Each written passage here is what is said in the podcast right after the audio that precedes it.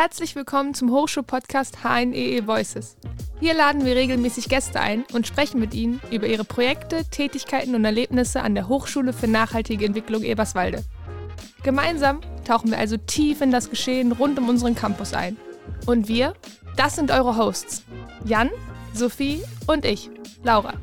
Jan und Sophie interviewen unsere Gäste für euch und ich, ich bin eure Stimme aus dem Off. Hallo, ich bin Jan. Ich studiere und arbeite hier an der HNEE. Ich weiß, dass wir als Studierende manchmal so beschäftigt sind, dass wir den Rest der Hochschulwelt nur am Rande wahrnehmen. Deswegen freue ich mich umso mehr, spannende Menschen der Hochschule näher kennenzulernen. Hi zusammen, ich bin Sophie und arbeite ebenfalls an der Hochschule. Ich bin noch ein HNE-Neuling und neugierig, welche Themen und Geschichten im Podcast auf uns warten werden. Also, let's go!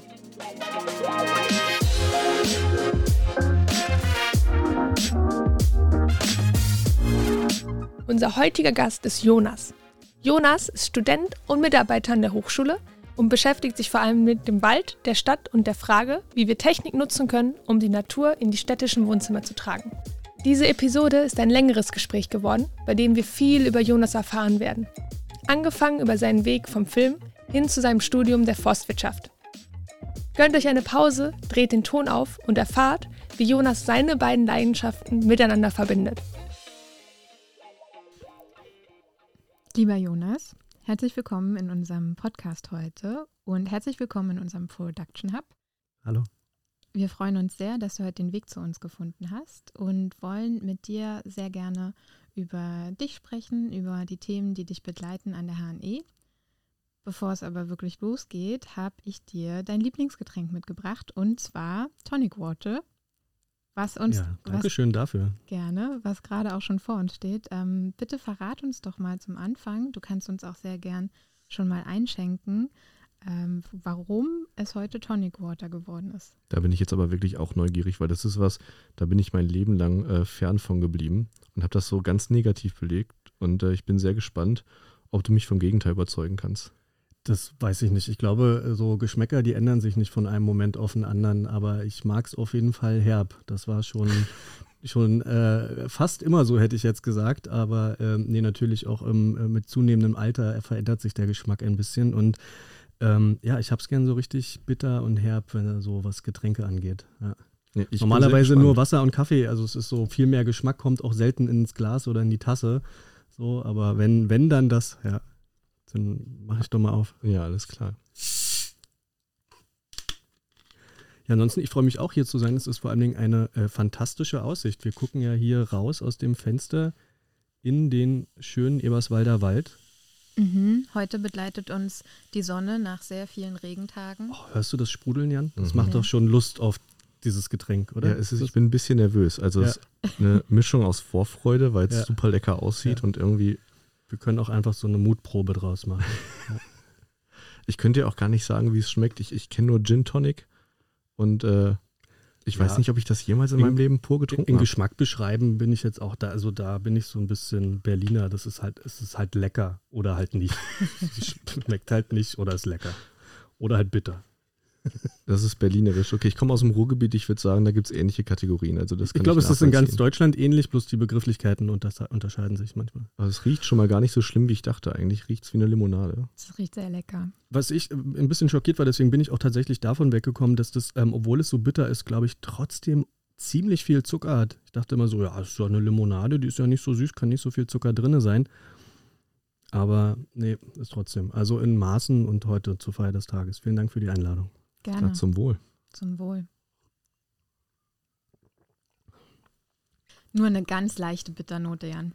Es ist wirklich, also die, das hier ist ja noch entspannt. Da gibt es ja noch ganz andere Dinge. Oder? Ich muss auch sagen, es ist nicht so schlimm, wie ich gedacht habe. Vor allen Dingen ist es trügerisch, weil es fängt so ganz süß an und so ganz unschuldig. Und wenn man dann weiter trinkt und es runtergeschluckt hat, kommt so ein bisschen dieser Hustensafteffekt, den man hat, wo es auf der Zunge dann so bitter nach. Ja, es ist so massenkompatibles ähm, Tonic. Also da gibt es noch andere. Und andere du magst Produkte. eigentlich, Ich je hab- bitterer, umso Ja, ja, besser. ich habe letzt, letzt, letzten stand auf, habe ich gesehen, auf einer Flasche stand drauf, ähm, finde ich ein super Werbespruch für ein Getränk, angenehm trocken. ja, so so habe ich gern mein Getränk, angenehm trocken. Sehr schön. Da haben wir auf jeden Fall schon mal ein bisschen was äh, über dich in Erfahrung gebracht. Ich Äh, wir müssen uns das Konzept noch überlegen mit den Getränken. Jetzt habe ich die ganze Zeit diesen Tonic-Geschmack im Ja, Mund. ich schenke dir nochmal nach, ja. Alles klar, dann ähm, ja, jetzt wo wir, wie gesagt, dein Lieblingsgetränk kennengelernt haben, bin ich aber schon ein bisschen neugierig auch auf dich. Ähm, du hast schon gesagt, du bist Berliner eigentlich, also kommst du aus Berlin, bist du gebürtig auch äh, in Berlin geboren? Ich bin gebürtig äh, Berliner, ja, genau. Berliner mit Migrationshintergrund. Also meine Mutter kommt aus äh, Stralsund, mein Vater aus Sachsen. Aber ich bin äh, in Ostberlin geboren, genau, 87. Ja. Oh, wow. Und auch aufgewachsen und wohnhaft. Und ähm, mal gucken. Also mich zieht es raus aufs Land auf jeden Fall. Aber im Moment, wir sind sehr verankert, so familiär, Hausgemeinschaft, fast schon, fast schon Clan kann man uns nennen. So. ja. Ähm, genau. Lichtenberg ist dein Kiez, oder? Lichtenberg, genau, äh, groß geworden im so Plattenbau. Ähm, genau, und da, also so, so Lichtenberg, Anton-Sivko-Platz, genau. Und jetzt wohnen wir in Karlshorst, das ist eine, ein bisschen eine andere Welt. Selber Bezirk, andere Welt. Das ist äh, schöne, familiäre Gegend zwischen Tierpark und Wohlheide. Perfekt für eine Familie. So. Mhm. Ja, ich kenne noch jemanden, ähm, der ist auch in Lichtenberg aufgewachsen und der ist vom Herz her sehr Lichtenberg. Also Mhm. den kriegst du da auch im Leben nicht weg. Und ich beispielsweise bin ja immer mal in dem Kiez gewesen, in dem Kiez, aber man ist doch dann sehr ähm, verbunden mit dem Kiez, äh, wo man groß geworden ist. Absolut. Also es ist, ähm, glaube ich, ein großer, großer Lokalpatriotismus so bei den ähm, gebürtigen Berlinern am Start. Wir haben halt auch, also nicht so richtig viel, worauf man irgendwie. Ich kann mir Ähm, schon vorstellen, was du sagen möchtest. Für mich ist es total spannend zu sehen, ihr seid beide Berliner. Also jetzt äh, du nicht gebürtig, äh, Sophie, aber ich bin in äh, Berlin geboren. ah, tatsächlich, Mhm, okay. In der Ja. Charité. Oh wow, okay, dann gebürtig, gebürtig sogar. Und ich komme ja von weit weg, ich komme aus dem Ruhrgebiet. Ähm, ich habe da gar keinen Lokalpatriotismus. Ähm, ich habe aber welchen hier mit Eberswalde tatsächlich. Also ich fühle mich total als Eberswalde, obwohl ich, ich glaube, vor vier Jahren hier hingezogen bin. Also da darf man das eigentlich gar nicht sagen, glaube ich. Aber ähm, für mich dann sehr spannend, immer diesen, diesen Kontrast zu sehen. Ähm, Während Berlin für mich immer so ein Obskurum ist irgendwie, wo ich gar keinen Einblick habe und das hier wiederum sich total wie meine Heimat einfühlt in Eberswalde. Wir haben, also ich studiere ja hier an der Hochschule für nachhaltige Entwicklung und wir haben äh, vor allen Dingen am Anfang ganz intensiv und jetzt auch immer mal wieder zwischendurch überlegt, hierher zu ziehen. Also ähm, uns zieht es eh raus äh, aus der Stadt. Das ist auch einer der Gründe, warum ich hier angefangen habe zu studieren, Forstwirtschaft. Ähm, aber die Stadt ist schon toll. Also wären wir nicht so verankert zu Hause in der Hausgemeinschaft, dann wären wir schon rausgezogen. Aber wir haben, ich habe zwei Kinder, zwei Mädchen und ähm, da gerade mit denen ist das irgendwie vorteilhaft, auch noch die Familie in der Nähe zu haben. So, ja. Vielleicht äh, kannst du uns mit auf so eine kleine Reise nehmen, wie du, ähm, ja, was du hier eigentlich machst. Also was du an der Uni machst und ähm, womit du so deinen deinen ähm, Arbeitsalltag eigentlich verbringst und wie du da hingekommen bist. Ähm, genau, also ich äh, studiere hier Forstwirtschaft in Eberswalde. Cool. Bin Seit ja- wann? Bin jetzt kurz vorm Abschluss. Ich bin schon ein bisschen länger dabei. Ähm, bin unheimlich dankbar dafür, dass äh, ich das Studium so strecken konnte. Bin jetzt kurz, äh, genau, schreibe jetzt meine Bachelorarbeit im kommenden Semester. Angefangen habe ich 2016. Ähm, ist, ein, ist ein Moment her, ja. Aber es sind halt viele große und kleine Unvorhersehbarkeiten gekommen, die ich dank dieses Studiums und dank der ähm, familienfreundlichen Hochschule doch gut unterbringen konnte. Also wofür ich einerseits unheimlich dankbar bin und andererseits auch ähm, das, glaube ich, gewisse Vorteile mitgebracht hat, weil ich einfach viel mehr Zeit hatte, auf die Dinge zu gucken. Also was ich so mitbekommen habe. Und am Anfang habe ich das auch noch versucht, das Studium in, in der regulären Studienzeit ähm, zu schaffen. Und dass man eigentlich äh, wenig Zeit hat, die Inhalte zu reflektieren und ähm, sacken zu lassen, sondern man ist eigentlich permanenter beschäftigt mit den neuen Input irgendwie aufzunehmen und in der Prüfung dann wiederzugeben. Und dann kommt direkt die, das, die, die nächsten zehn Themengebiete hinterher und so. Und das war auf jeden Fall ein Vorteil für mich, dass ich länger drauf gucken konnte. Ja. Mhm. Du hast entschleunigt. Ich habe das Studium entzerrt und mein Leben auch entschleunigt, gerade im Vergleich zu dem, wie es vorher war. Ähm, genau, ja. Und war dein Leben davor stressiger? Ich stelle mir das gerade so im Kontrast vor. Du hast gesagt, du bist jetzt entschleunigt ähm, und irgendwie auch ruhiger geworden, wenn ich das so heraushöre. Und dein Arbeitsleben davor, wie sah das aus? Mein Arbeitsleben davor ähm, war anders auf jeden Fall. Ja, ich ähm, man wird natürlich auch älter und dadurch ruhiger und irgendwie der Stress geht einem nicht mehr ganz so nahe und so. Also da ist tatsächlich was, was dran. Ich ähm, genieße das äh, Älterwerden auch im Moment äh, sehr, bringt äh, große Entspannung mit sich. Ähm, aber ja, mein Arbeitsleben vorher, ich habe ja Mediengestalter gelernt, habe äh, als ähm, Produktionsassistent und Produktionsleiter bei Musikvideodrehs gearbeitet, habe als Videograf für Online-Clips gearbeitet und dann bin ich beim Spielfilm gelandet in der Kameraabteilung und habe dort eigentlich so den, den Großteil, also sieben Jahre ähm, gearbeitet, den Großteil meiner ähm, bisherigen beruflichen Laufbahn, genau.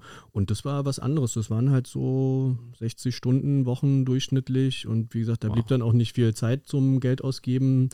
Ähm, es war, war ganz toll. Also ich will diese Zeit auf gar keinen Fall missen es war mir aber auch schon von Anfang an klar, dass das nichts ist, was ich lange machen will. Also ich konnte das damals noch nicht so genau fassen oder bezeichnen, aber ähm, das, ja. Ja, also vom, vom Spielfilm und vom Set quasi zum äh, Forstwirt. Also das ist ja schon nicht so die konventionellste Reise quasi. Ähm, wie, wie ist der Sprung denn dann gekommen? Ja, das war diese, dieses Spielfilm drehen, ich sag immer Wanderzirkus Filmdreh dazu. Also ähm, das war das Tolle mit so Anfang 20 immer neue Leute, neue Orte, aber es war halt so gar nicht familienkompatibel. Und als dann bei ähm, uns die, die Familiengründung, der Familienwunsch in den Mittelpunkt rückte, war klar, dass da was anderes her muss. So, das, ähm, ich war als, als äh, Kameraassistent ja, acht bis zehn Monate im Jahr unterwegs. So, und hatte auch nie Arbeit in Berlin. Das war immer äh, deutschlandweit, auch viel in Österreich. Und wie gesagt, es war eine, war eine tolle Zeit, aber ähm, so ein Vater wäre ich nicht gern gewesen. Das hätte auch meine Frau nicht mitgemacht. Ähm, und äh, genau, und dann, wir haben das ja ganz gemütlich angehen lassen und ich habe relativ lange drauf geschaut, wo könnte die Reise hingehen beruflich. Und tatsächlich dachte ich mir, also ja, ich wollte nochmal studieren, so, das, das Abi sollte nicht umsonst sein. Und ich dachte mir, wenn ich am Ende im Wald oder für den Wald arbeite oder draußen sein kann, dann ist ein, eine wesentliche Voraussetzung, um glücklich zu sein bei der Arbeit gegeben. Also ich glaube, ich kann nicht unglücklich werden, wenn ich im, im Wald arbeite. So, das war so ein bisschen mein, mein Ansatz.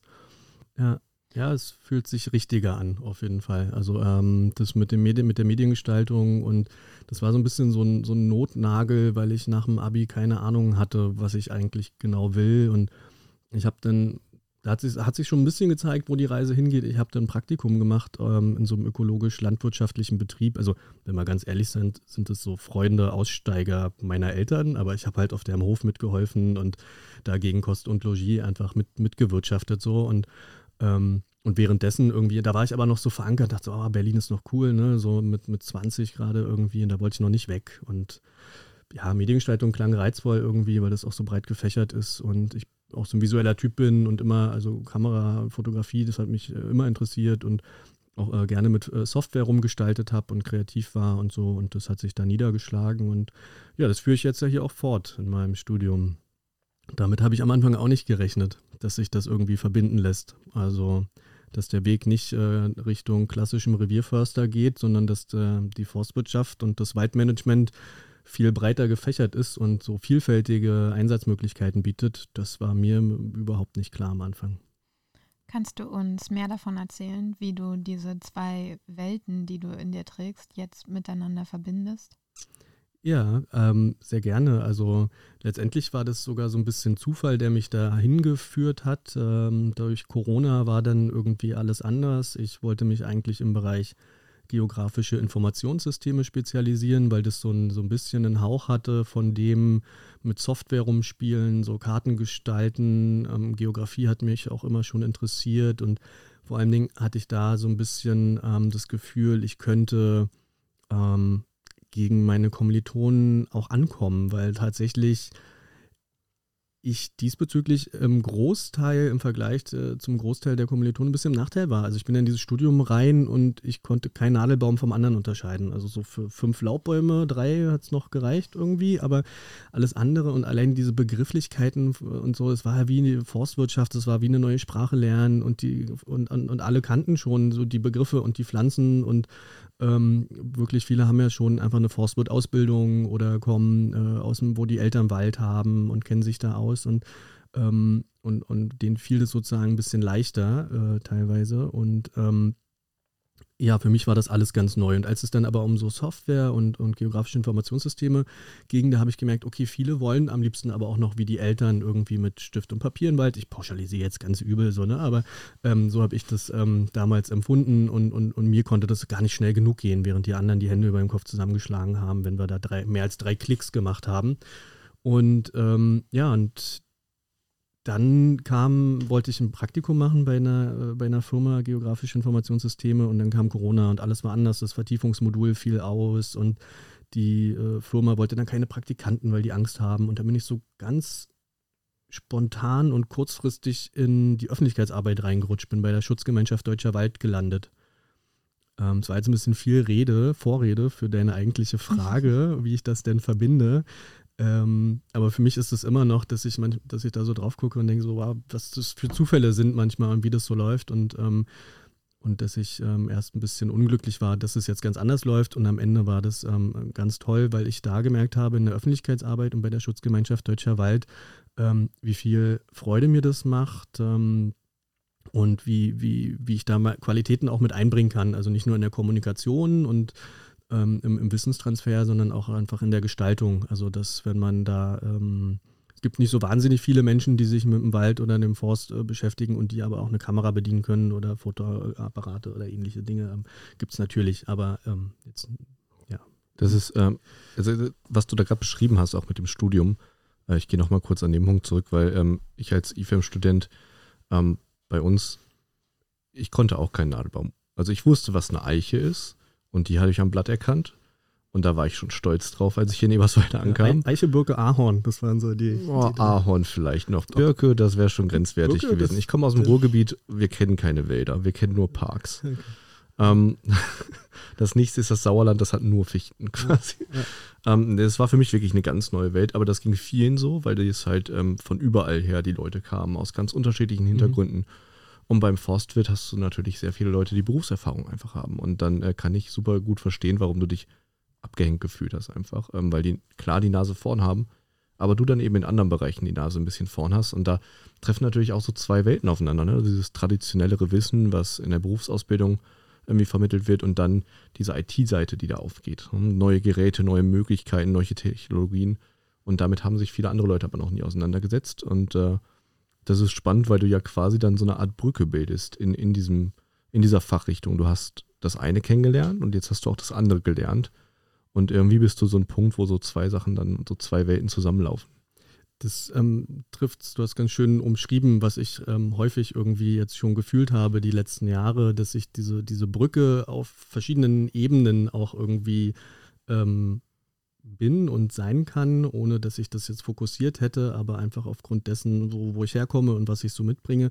Das ist nicht nur das, das Technische, dass einfach die ähm, Forstwirt, auch, Forstwirtschaft äh, auch so ein bisschen hinterherhinkt äh, bei der Dig Digitalisierung und dass da auch in der Kommunikation ähm, einfach nicht so viel passiert ist, auch nicht so nötig war. Es ist ja ein relativ ähm, neues Phänomen, dass die Gesellschaft da auch mitsprechen möchte, irgendwie, wie sie sich die Wälder vorstellen. Und jetzt im Zuge von diesem Klimawandel und so, es passiert ja unheimlich viel. Das ähm, das ähm, ist vielleicht noch nicht ganz so lange so. Und das andere ist aber auch, ähm, weil du gerade IFEMs und Forstwirte angesprochen hast und verschiedene Hintergründe. Also auch da habe ich nämlich diese Brücke gesehen, dadurch, dass ich so komplett unvoreingenommen als Stadtkind hier reingekommen bin. Ich war weder wirtschaftlich vorgeprägt als äh, Forstwirt, noch war ich äh, großartig irgendwie ökologisch vorgeprägt, dass ich sage, ähm, ähm, so wie, wie glaube ich, einige oder meines Empfindens sogar vielleicht eher der Großteil der, der IFEMs, die ähm, eher so einen Umweltschutzgedanken mit in, in, in, als Grundvoraussetzung und vielleicht auch Grund für dieses Studium mit, mit reinbringen. Ich bin immer munter hin und her gehüpft. Also ich habe mit den konservativsten äh, FOVI-Studierenden und den progressivsten IFEMs und allen dazwischen ähm, irgendwie bin ich immer gut klargekommen und konnte mit allen sprechen und habe von allen Seiten auch den Input mitgenommen. Und gleich, und das ist so die eine Brücke, die Technik, dann die äh, technische, das Studium und, und aber auch so dieses ähm, Stadt-Land-Ding. Also ich merke das ähm, in, in, in der Stadt und das merkt nicht nur ich, das, das mehr, äh, allgemein, glaube ich, irgendwie ein Phänomen und, und spürbar, aber ähm, dass ein unheimliches Bedürfnis von den Menschen in der Stadt auch besteht nach äh, ökologischen Hintergründen, nach ökologischen Zusammenhängen, irgendwie so ein bisschen zurück zur Natur, so unter dem Motto. Ähm, und ähm, da so ein bisschen das Wissen aus dem Wald in die Stadt und das äh, und andersrum vielleicht auch ähm, das, das auch noch so ein bisschen so, so eine Art Brücke, genau. Ja, ich habe das Gefühl, dass Pendant zu dem, ähm, sagen wir mal, ökologischen Zusammenhängen etc. in der Stadt als Perspektive ist, ähm, ich, wie gesagt, ich komme aus der Stadt, für mich war das auch so. Für mich äh, geht es, wenn es um Natur geht, um Naturschutz quasi und um Ökologie und, und was da in den Systemen passiert. Aber ähm, auf dem Land trifft man dann ganz oft Leute, die haben halt viel mehr Bezug zur Nutzung vom Land, weil sie in ihrem Leben die Erfahrung gemacht haben, damit zu arbeiten und was das eigentlich heißt und was für Bedürfnisse sie da haben und was sie brauchen. Und das war für mich eine Perspektive, da wusste ich zwar, natürlich gibt es die, aber ich konnte die überhaupt nicht äh, nachvollziehen äh, vom Inneren raus, ne? weil ich da mich noch nie mit auseinandergesetzt hatte. Ja. Und das für mich ganz neu war dementsprechend. Ja. Und äh, ja, das, das, ist ein sehr interessantes Spannungsverhältnis. Total. Also es ist ja auch eins, ähm, was ich, gibt ja so bestimmte Beispiele, wo sich das so kristallisiert, beispielsweise Wolf, ne, so die, die Städter, die so die romantische Idee von der Wolf kehrt zurück und die Wildnis zieht wieder ein bei uns und ähm, ja, das sind aber nicht die, die mit dem Wolf dann leben müssen. So und ähm, wenn dann die den, den die Schafe gerissen werden, das sind dann die, die anderen, ne? die Wirtschaften, von denen du gerade gesprochen hast. Und so gibt es da einfach ein Gefälle zwischen Stadt und Land. Ähm. Aber du bist ja auch mit dieser romantischen Vorstellung ins Studium gestartet. Hast du ja selber so beschrieben. Was kann man dann machen? Ähm, also ich höre euch beide und ich bin ein Landkind und ich bin auf dem Land aufgewachsen und ich kenne diese Sichtweise, die ihr eigentlich beschreibt, dass man ähm, ja, da nicht geprägt ist. Du hast so schön gesagt, du warst nicht vorgeprägt. Ich bin sehr stark vorgeprägt und ich bin dann eher die Landnutzungsfrau wahrscheinlich und kann ja auch 20 Kräuter, seitdem ich sechs Jahre bin, ähm, aufzählen.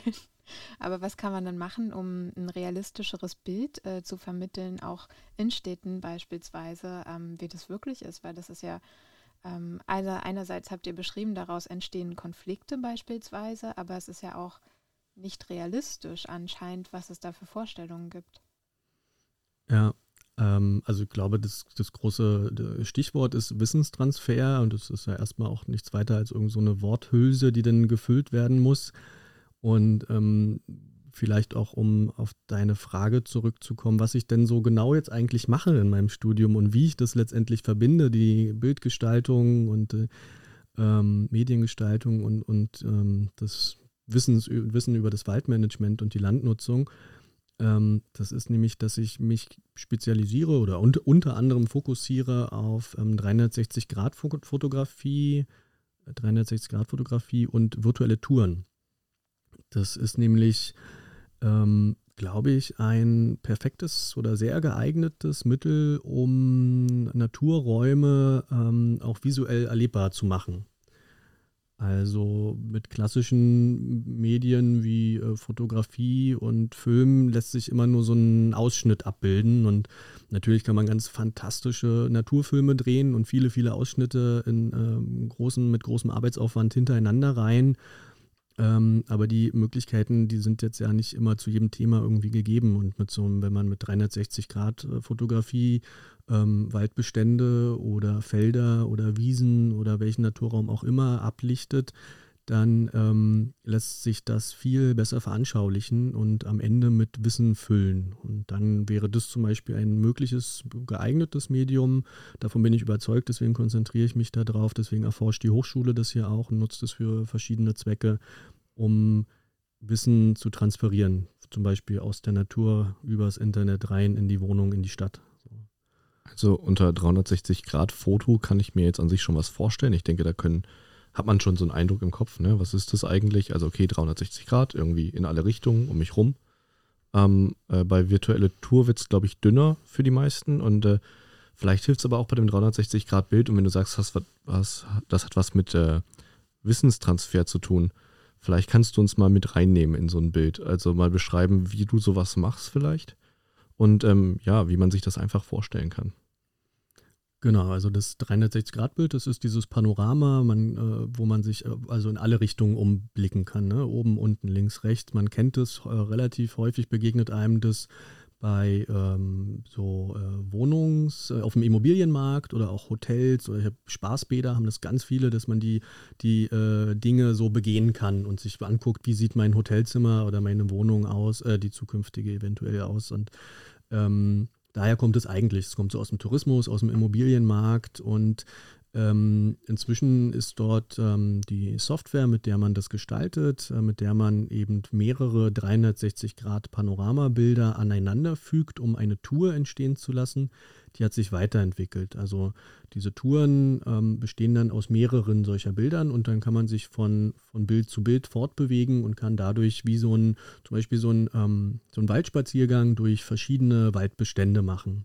Und diese Software hat sich dahingehend ähm, sehr rasant und äh, weiterentwickelt, dass es äh, vielfältige Möglichkeiten gibt, diese Bilder dann mit Inhalt zu füllen. Also man kann dort äh, Text einfügen, man kann ähm, ergänzende Fotos, zum Beispiel Detailaufnahmen, also je nachdem, welche Technik man nutzt bei der 360-Grad-Fotografie, sind schon ziemlich ähm, detaillierte Aufnahmen möglich, also dass man auch einen Baum anhand der Borke bestimmt oder ähm, das Blatt auf dem Boden erkennt, von welcher Baumart es kommt.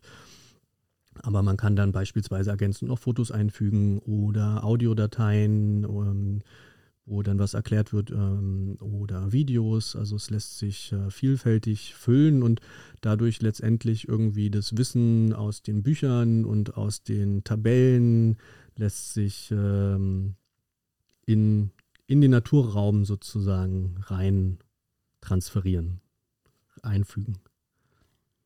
Hast du eine Tour parat, die wir unseren Zuhörerinnen in den Show Notes verlinken können? Fällt dir eine ein?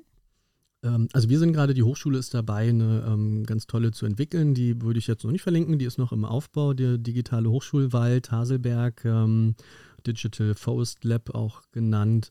Das befindet sich noch in Entwicklung, aber es gibt so ein ähnliches Projekt von einer anderen Hochschule. Ähm, da also ich habe ein sehr gutes visuelles Gedächtnis, mein Namensgedächtnis ist leider nicht ganz so gut. Ähm, aber ich kann euch den Link geben und dann könnt ihr den unten rein verlinken. Das ist also auch von einer, von einer Hochschule, die ähm, da auch äh, vers versucht, Wissen zu vermitteln. Oder nicht nur versucht, sondern relativ äh, gut das macht. Ähm, gibt noch eine zweite tolle Tour von der Naturwacht, wenn man das googelt. Ähm, virtuelle Tour, Naturwacht Brandenburg. Das ist ähm, schon auch ziemlich anspruchsvoll. Also ähm, gibt ja verschiedene Mittel und Wege, so eine Tour zu erstellen. Das, das geht relativ äh, leicht, auch ähm, als Ein-Personen-Team, aber die von der Naturwacht, da waren, glaube ich, ein paar mehr Leute ein bisschen länger dran beschäftigt. Ähm, die kann ich auf jeden Fall empfehlen, um das so ein bisschen zu ver veranschaulichen. Ähm, und äh, ja. Ja, die okay. von der Naturwacht habe ich gesehen, die ist wirklich äh, spannend, aber sehr aufwendig gemacht. Und ähm, wenn du sagst, man kann das auch so als One-Man-Band quasi äh, machen. Wie sieht es dann aus? Also wenn ich mir jetzt, äh, gehst du dann in den Wald und hast irgendwie dein, deine große Kamera dabei und dann äh, drehst du dich einmal im Kreis oder wie funktioniert das? Gute Frage, Jan. Wir haben Jonas bei der Erstellung einer seiner Touren begleitet. Ich fahre eine Landstraße aus Eberswalde raus, entlang bis ich auf eine etwas versteckt liegende Forststraße einbiege. Als ich aussteige, befinde ich mich irgendwo tief im Wald. In der Ferne sehe ich schon Jonas, wie er zwischen Bäumen steht und mich rüberwinkt. Jonas steht vor mir und schraubt an einem Stativ. Ja, wir stehen jetzt hier in Haselberg. Wir machen gleich Aufnahmen für das Projekt Digitaler Hochschulwald Haselberg. Da sind so verschiedenste Sachen angesiedelt in diesem Projekt, aber unter anderem entsteht eine virtuelle Waldtour. Das wird so eine Art Vorzeigeprojekt der Hochschule. Ein digitaler Waldspaziergang richtet sich vor allen Dingen an ähm, Studierende, die gerade anfangen mit dem Forstwirtschaftsstudium und wo so Grundlagen erklärt werden in den verschiedensten Bereichen. Und ich habe hier die Kamera dabei. Das ist so eine All-in-One-Lösung. Die hat 25 Linsen und mit einem Knopfdruck nimmt die gleich 25 Einzelbilder auf und fügt die dann intern auch direkt zu einem 360-Grad-Panoramabild zusammen. Die steht hier auf diesem Einbeinstativ. Ich habe unten so ein bisschen Laub drauf gemacht, dass man das äh, nicht so sieht, ähm, das Stativ, die, die drei ähm, Beine, die es noch unten hat zum Ausklappen. Dann muss ich im Nachhinein auch gar nichts retuschieren, sondern das Stativ verschwindet direkt. Und äh, ja, wenn ich jetzt hier auf diesen Knopf drücke, dann äh, fängt das Licht an zu leuchten und dann haben wir so fünf Sekunden Zeit, um da hinter der dicken Buche zu verschwinden, damit wir nicht mehr drauf sind. Wir wollen ja nur den Wald ablichten. Also Achtung, ich drücke mal drauf. Okay, und einmal los. So, jetzt dauert es äh, 10 Sekunden. Da muss man dann immer aufpassen, dass man nicht hervorlugt. Bauch einziehen, stillhalten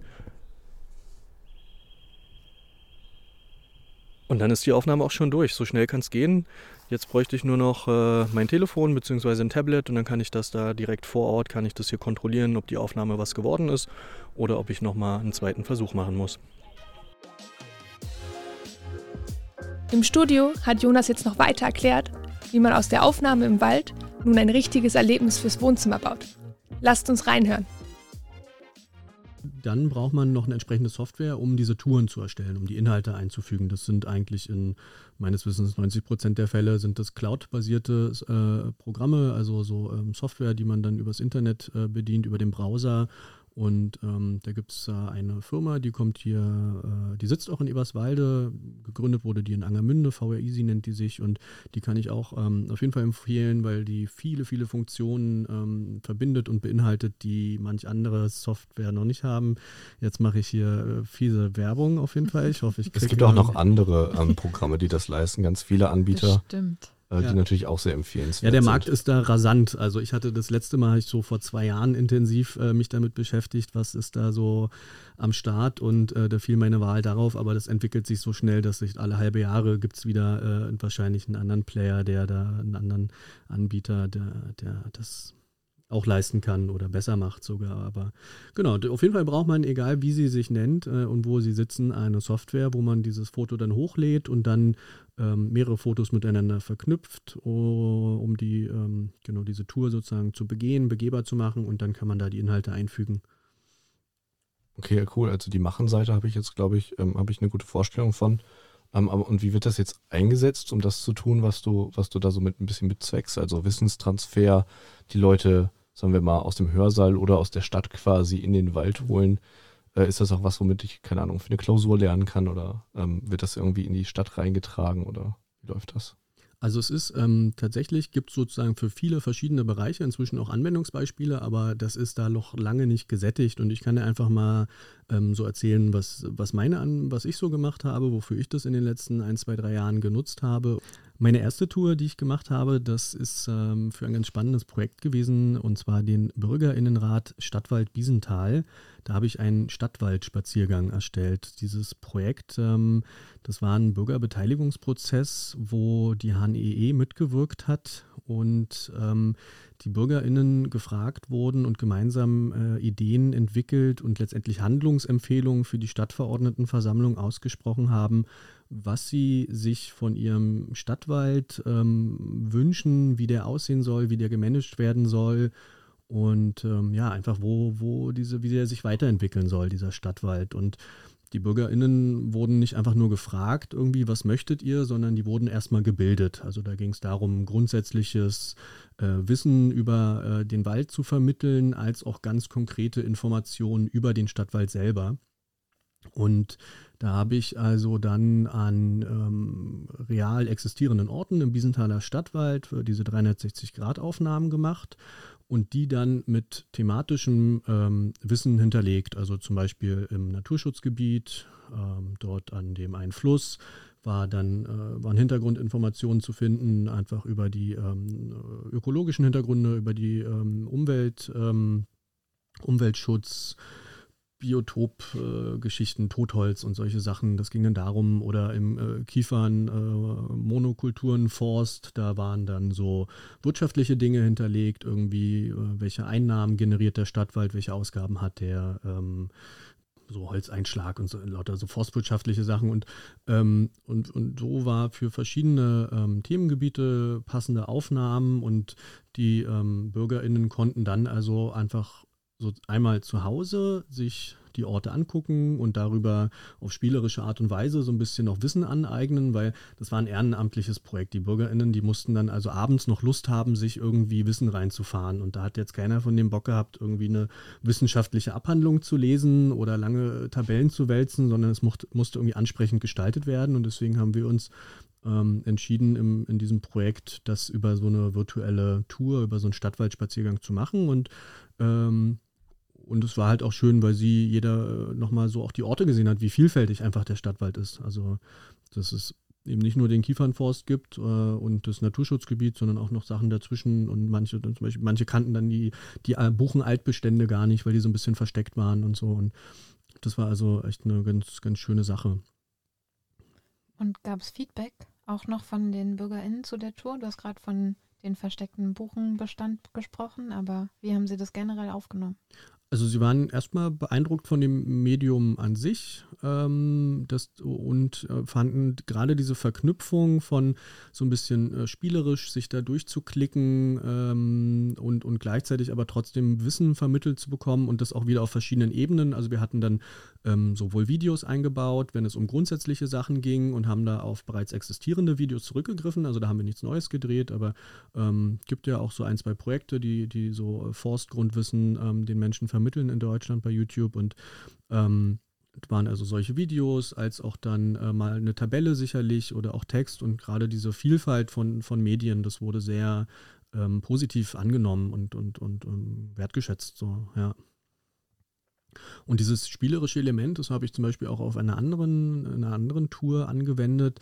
Da ging es, ähm, das war so die, ja, so ein studentisches Projekt, und zwar war es die Prüfungsleistung in Kommunikation. Da sollten wir äh, Kommunikationsmodelle darstellen und eine Situation irgendwie visualisieren, wo die dann angewendet werden. Und ja, es ist einerseits ein bisschen trocken und andererseits ähm, war das, ähm, im Normalfall wurden halt dort Videos gedreht einfach und da habe ich irgendwie nach einem anderen, nach etwas anderem gesucht und habe dann über diese äh, 360 Grad virtuelle Tour, das ist schon ein bisschen ein besonderes Beispiel, aber es zeigt einfach so die Vielfalt, habe ich so eine Art Entscheidungsspiel konzeptioniert, dass man in eine Konfliktsituation reingeht, also da war dann nicht nur der, nicht nur die Natur, sondern da war dort ein Mensch in der Natur, nämlich der dort dann Müll ablädt.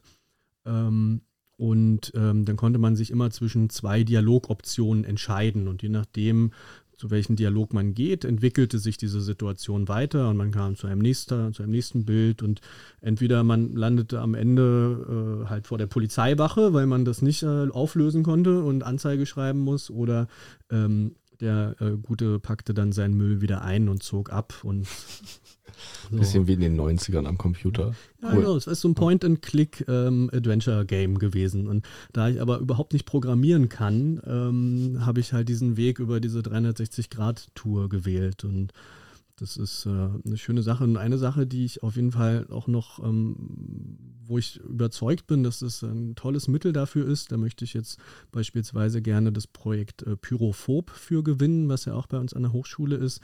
Ähm, das ist ja ein Projekt, was sich mit Waldbrandflächen beschäftigt und Waldbrandflächenmanagement. Ähm, und da würde ich nämlich gerne Aufnahmen machen, weil ich glaube, diese 360-Grad-Fotografien sind auch perfekt äh, oder sehr gut geeignet, um Entwicklung darzustellen. Wie entwickelt sich eine bestimmte Fläche über eine Zeit X? Und in diesem Projekt zum Beispiel existieren ja verschiedene Konzepte, wie man mit einer Waldbrandfläche umgeht. Und wenn man jetzt auf diesen Flächen ähm, in regelmäßigen Intervallen Fotos macht, dann könnte man die gut äh, hintereinander legen oder in eine Tour legen und Menschen Entwicklungen zeigen, die halt über irgendwelche Texte, äh, Texte oder Tabellen hinausgehen und wo man auch nicht extra hinfahren muss. Also es macht natürlich dann die, die Waldbrandflächen irgendwie erlebbar, ohne nach Treuenbrietzen fahren zu müssen beispielsweise. Ja, okay, das kann ich mir ganz gut vorstellen. Also wenn ich mir einfach ein Foto, so ein normales Foto halt vorstelle, ich kriege zwar einen Eindruck, aber es ist halt nicht dasselbe, wie wenn ich da drin stehe. Und wenn ich ja so ein 360-Grad-Bild habe und so um mich rumgucke, dann kann ich mir schon vorstellen, dass es irgendwie ein viel realistischeres Bild einfach gibt und ich viel mehr dann wirklich das Gefühl habe, okay, das hier ist, da kommt es ja auch, ne? Virtual Reality, es hat schon irgendwie wie was mit, äh, mit der Realität Vergleichbaren zu tun. Genau, es ist ja diese 360-Grad-Fotografie ist im Bereich virtuelle Realität angesiedelt. Es ist manchmal so ein bisschen irreführend, ähm, die Begrifflichkeiten, aber ja, es ist einfach äh, umfänglicher, weil man kann dann sowohl auf einem Bild den Boden als auch die Krone, Kro äh, ähm, Baumkronen, als auch ähm, die Baumstämme und alles lässt sich irgendwie in einem Bild betrachten und ablichten und man kann rein und rauszoomen und so. Also da, da lässt sich viel erfahren und erfassen und und dann hast du ja noch gefragt, ob sich das beispielsweise auch ähm, anwenden lässt fürs Studium selber, ob man da vielleicht das für, für die, äh, fürs Studium benutzen kann, für die Lehre, fürs Lernen. Und äh, ja, auf jeden Fall. Also es gibt jetzt die letzte Tour, die ich gerade erstellt habe. Ähm, das ist sozusagen ein Online-Tutorium.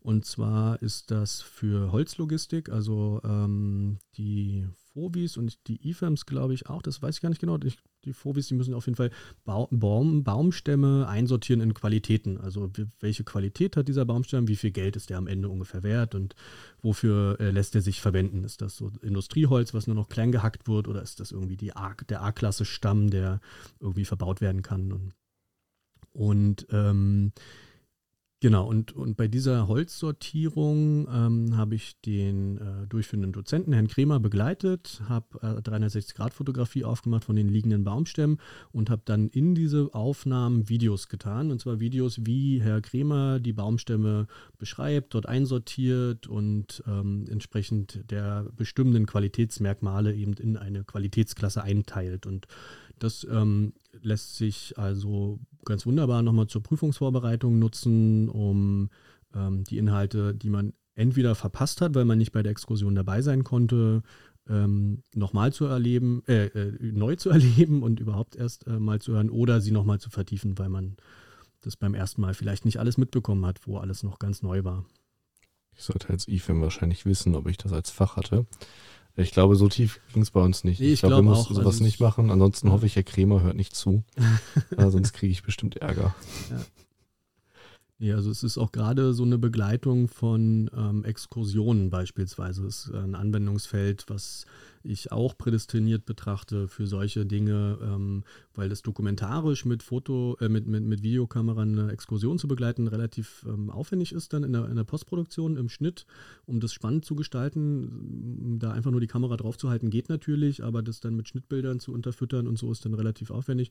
Und wenn man aber an den Exkursionspunkten so eine 360-Grad-Aufnahme macht und dann zusätzlich einfach nur die Kamera auf den äh, Sprecher oder die Sprecherin hält, dann äh, und, und, und dieses Video dann einfügt in, in das Panoramabild, dann hat es irgendwie eine andere Interaktivität und Qualität, als einfach nur stumpf den Sprecher, die Sprecherin da bei YouTube anzugucken. Cool, aber das ist dann vielleicht auch, wenn ich als äh, Studi jetzt mein nächstes Projekt, meine nächste Projektarbeit vor mir habe, vielleicht auch eine Idee, dass ich anstatt eben eine Kamera in die Hand zu nehmen oder noch einen Bericht zu schreiben, ich vielleicht mir so eine 360-Grad-Kamera äh, bei dir ausleihe oder an der Uni ausleihe und dann äh, ja, rausgehe und ein Bild mache und dann die Inhalte vielleicht damit zur Verfügung stelle und damit ein bisschen rumbastel. Ähm, klingt auf jeden Fall, als wäre es auch eine Idee, die jetzt nicht nur von dir umgesetzt werden kann, eben, sondern auch von den Studierenden an der Hochschule. Ja, nee, absolut. Also das ist, äh, auch wenn mir das äh, grundsätzlich liegt und Freude macht, so ist das äh, kein technisches Hexenwerk. Also dass, äh, wenn man da ein bisschen Interesse äh, hat oder ähm, auch Zeit mitbringt, dann kann das, glaube ich, fast jeder und jede machen. Und wie gesagt, die Schule bietet da inzwischen auch die Infrastruktur. Wir ähm, haben die, ein, die Software steht zur Verfügung, die Kameras stehen zur Verfügung. Also am besten an das Dilela-Projekt wenden. Ähm, ja, also wendet euch an uns, an die, an, an die Lela und ähm, dann bekommt ihr da die Technik und das äh, Know-how und Equipment und Unterstützung für Projekte. Ja.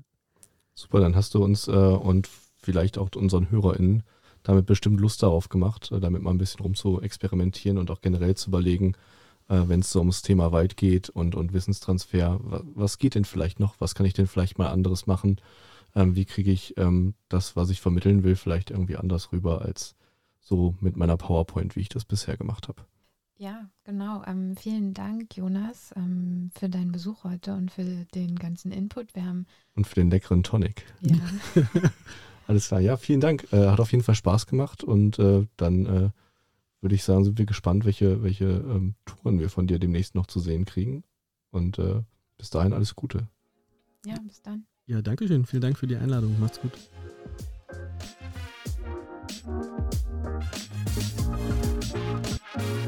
Danke, Jonas. Wir haben heute viel darüber gelernt, warum fürs Brückenbilden die richtige Kommunikation gefragt ist und wie uns digitale Wälder dabei helfen können. Wir hoffen, ihr hattet Spaß beim Zuhören. Es gibt noch viel am Campus zu entdecken.